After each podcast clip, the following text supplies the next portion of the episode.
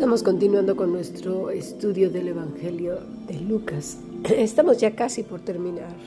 Nos ha llevado mucho tiempo ir analizando las palabras de nuestro Señor Jesucristo, las situaciones que estaba viviendo y que además nos están preparando para nuestra vida presente y futura. ¿De quiénes? Preguntarás.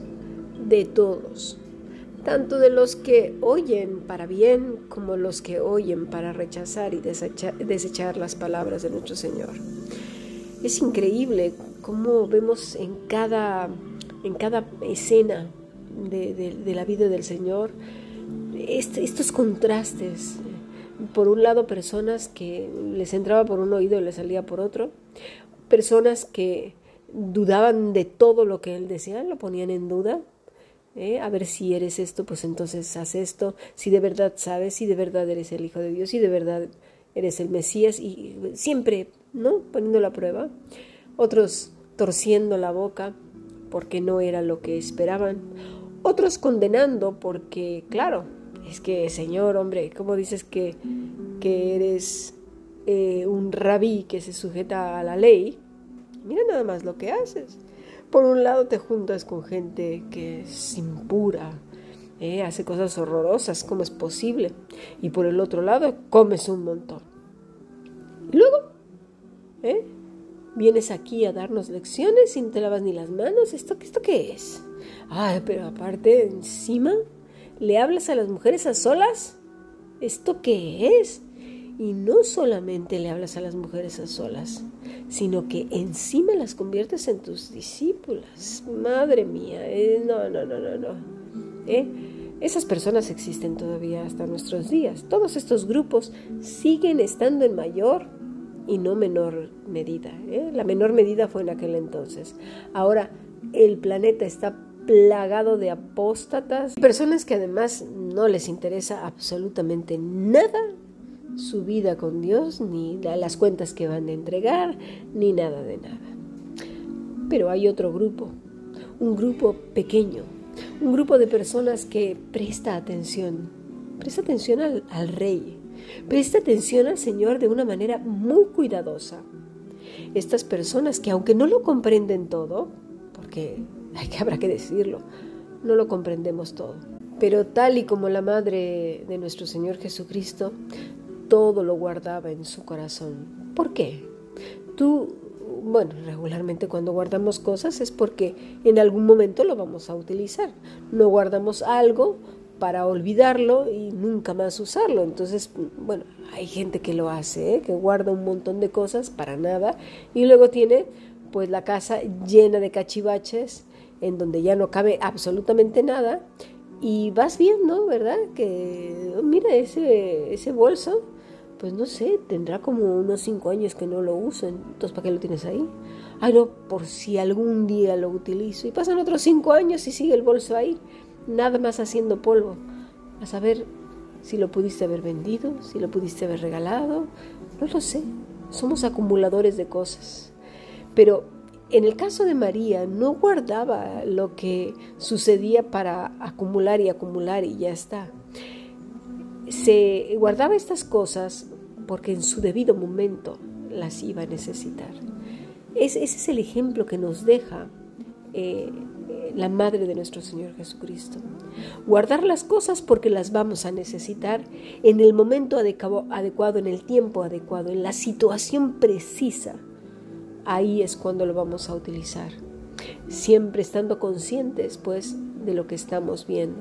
El Señor sabe que no íbamos a comprender todas las cosas al 100%, pero sí sabe que en el momento que somos tocados por su Espíritu Santo, aquella situación que estamos viviendo, eh, contraria, difícil, triste, la vamos a entender. Y si no, la vamos a guardar y Él en su momento nos la hará ver. Esa es la maravilla de la escritura. Esa es la maravilla de vivir apegados al Dios verdadero, a la vid verdadera, a nuestro amado buen pastor, que siempre estamos nutridos, siempre estamos bañados con ese aceite. ¿Sabes para qué se usaba el aceite entre las ovejitas? Bueno, Tenía diferentes funciones, por cierto. Si no has visto nuestra serie del Salmo 23, no te la pierdas, búscala en los podcasts. De verdad que vas a aprender un montón de cosas y por qué se nos llama ovejas. Entre todas las cosas que tiene una oveja, es torpe y es estúpida, terca, tosuda. Pero eh, debido a eso, el pastor le, le, pone aceite en su cabecita. ¿Por qué? Y fíjate en dónde lo pone, ¿eh? en la cabecita. Porque da la casualidad de que la oveja es muy fácil que, que, vengan insectos y hagan un tipo de nido, ponen las larvas ahí, es horrible y es muy molesto para la oveja, de tal manera que no la deja estar tranquila en ningún momento, están ahí. Es... Entonces, el aceite tiene esa función. Aparte, el aceite también es sanador. El aceite impide que, las ovejas, sobre todo las más grandes, ¿eh? se estén peleando con otras, de tal manera que cuando empiecen a darse o quieran darse de topetazos, se resbalen unas con otras. Ay, ese aceite del Señor, cómo nos hace falta. Pero ¿sabes qué? El que vive apegado a la vid verdadera ese aceite lo tiene muy, muy, pero que muy seguido, tan seguido, que no se toma el tiempo ni para contaminarse, ni para distraerse, ni para pelear con otros, porque está apegado a la vid verdadera.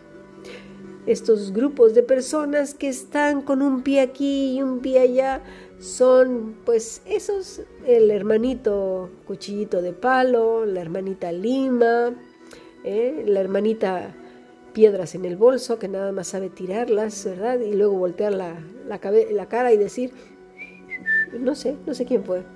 Bueno, todas esas personas que están ahí, que yo consideraría que quizás o estén creciendo, ¿verdad? Estén en su etapa de crecimiento, o definitivamente no han nacido de nuevo y tienen nombre de que de vivo, es decir, de Cristo, pero en realidad están muertas y nada más están allí porque es el lugar donde se sienten cómodas con su religiosidad. Y fíjate, vámonos a ir a la lectura de hoy, que es Marcos capítulo 8, versículo 11 al 13. Estamos hablando de Lucas, porque esto también obviamente está en el Evangelio de Lucas capítulo 12, 54 56, pero aquí hay un detalle muy importante. Acuérdense que ya el Señor desde el capítulo 11 ya tenía esa presión de los religiosos, de, todas estas personas que acabo de mencionar al principio de, de este estudio, ya estaban ahí, ahí detrás de él. Muy bien, empujándolo, ¿no? Pero nos habla en este capítulo 12 de Lucas de cuándo será el momento en el que Él vendrá, quiénes se quedarán y quiénes se irán. Habla de esos siervos, que verdaderamente son siervos, ¿eh? siervos al pecado y siervos del Rey. ¿Qué condición de corazón deben de tener? Y aquí, en este punto de la historia, se ve que estas personas no entendieron un pimiento, porque su corazón era duro. ¿Qué ha pasado? Que eh, estás explicándole, y esto nos sucede mucho a los que somos padres. Cuando les decías que no hicieran algo, pues utilizabas ejemplos de animalitos, utilizabas eh, fábulas que tienen unas moralejas buenísimas, o ponías otras historias, ejemplos cuando eras joven, bueno, la historia de Sutanito, de Perenganito, de todo. Y ya cuando terminabas de dar una explicación inmensa, que tú dijiste, wow, magistral, porque nos encanta escucharnos a nosotros mismos. Entonces decías, ya está, ya me entendió. Y terminabas y le decías, ¿has entendido? Sí, entonces voy a poder ir a la fiesta. O sea, hablaste como, como una cotorra, pero el niño seguía en lo que quería, en ir a la fiesta. Bueno, aquí pasa exactamente lo mismo, nada más que da la casualidad de que no se trata de niños, se trata de adultos. Y esto es muy preocupante porque de, esto dependía su eternidad. Marcos 8, versículo 11. Vinieron entonces los fariseos y comenzaron a discutir con él, pidiéndole señal del cielo para tentarle. Discutir con él, o sea, les entró por un oído y le salió por el otro. Tenían el corazón tan duro que importó un reverendo cacahuate lo que el Señor acababa de decir. Eran cosas súper importantes. Dependía de todas de sus decisiones, su futuro. Pero no les importó. Comenzaron a discutir con él. Venga, dame señal del cielo. Danos, danos una garantía de lo que estás diciendo. Muéstrate si dices quién eres, qué es. Me suena tanto eh, todas esas palabras que decían ahí en la cruz, ¿no? Si de verdad eres el Hijo de Dios, bájate de esa cruz. ¿Cuántas veces no hemos hecho esto con el Señor? Nos ha mostrado su misericordia cantidad de veces. Nos ha mostrado su gracia, su perdón, su amor, su protección. Y no decimos como los fariseos, pero dentro del corazón, esa voz interior ¿eh? sigue poniéndolo a prueba discutiendo con Él para tentarle. No es cierto, Señor, de esto no. No, no es así, esto es, esto es peor, esto, es, esto es horrible. No, de esta no voy a salir. Y, y, con resignación, que al final de cuentas es incredulidad, decimos, bueno, pues ya, ya el Señor ya, ya sabrá lo que Él hace, está bien, no pasa nada. Ahí con ese corazón como el de Caín, ¿no? Una cosa así. Bueno, así estaban estos. Versículo 12. Y gimiendo en su espíritu dijo, ¿por qué pide señal esta generación? De cierto os digo que no se dará señal a esta generación. Mira, la palabra que aquí me llama la atención, bueno, las palabras, es gimiendo en su espíritu. ¿Cuándo habíamos visto antes de este capítulo? De hecho, no hemos, o sea, no vemos que el Señor se diga que Él gemía en su espíritu. Lo vemos indignado, lo vemos amando, lo vemos perdonando con misericordia, pero aquí lo vemos gimiendo en el espíritu. Esta es una expresión de dolor, es afligirse, estaba afligido por lo que estaba escuchando, por lo que estaba viendo, la dureza del corazón de los hombres. Somos duros, muy duros. Hay gente que es más entendida que otra. Vemos en contraste, por ejemplo, a José, cómo, cómo le llegan en la vida todas estas cosas, ¿eh? cuando lo veíamos ahí luciendo su capa de colores. Y ahora ya no tenía nada, ni capa de colores, ni a mamá ni a papá ahí con él, mimándolo, cuidándolo, protegiéndolo, ni a sus hermanos envidiosos. Era finalmente su familia. Ya no había nada. De repente, fla, sin nada. Pero, pero no lo vemos pidiendo señal. A ver, Señor, pruébame, pruébame, mándame una señal de que verdaderamente esta es tu voluntad. Muéstramelo, muéstramelo, Señor, indícamelo. Un silencio sepulcral, pero ese silencio era un silencio de Muná, un silencio de profunda confianza y seguridad. No estaba preocupado por su cuerpo. Sabía que ese cuerpo podía sufrir muchas cosas. Sufrió la aflicción de un, de un esclavo, pero el ser, su ser, estaba protegido. No le pidió muestras de que verdaderamente él estaba cuidando cada instante, cada momento de lo que él estaba viviendo, no tenía ninguna necesidad. Sabía que su ser, allá, esa chispa divina que Dios había puesto en su interior, estaba a salvo. ¿Cuál era el problema? Ah, no, los que pedimos señal somos nosotros, se me olvidaba.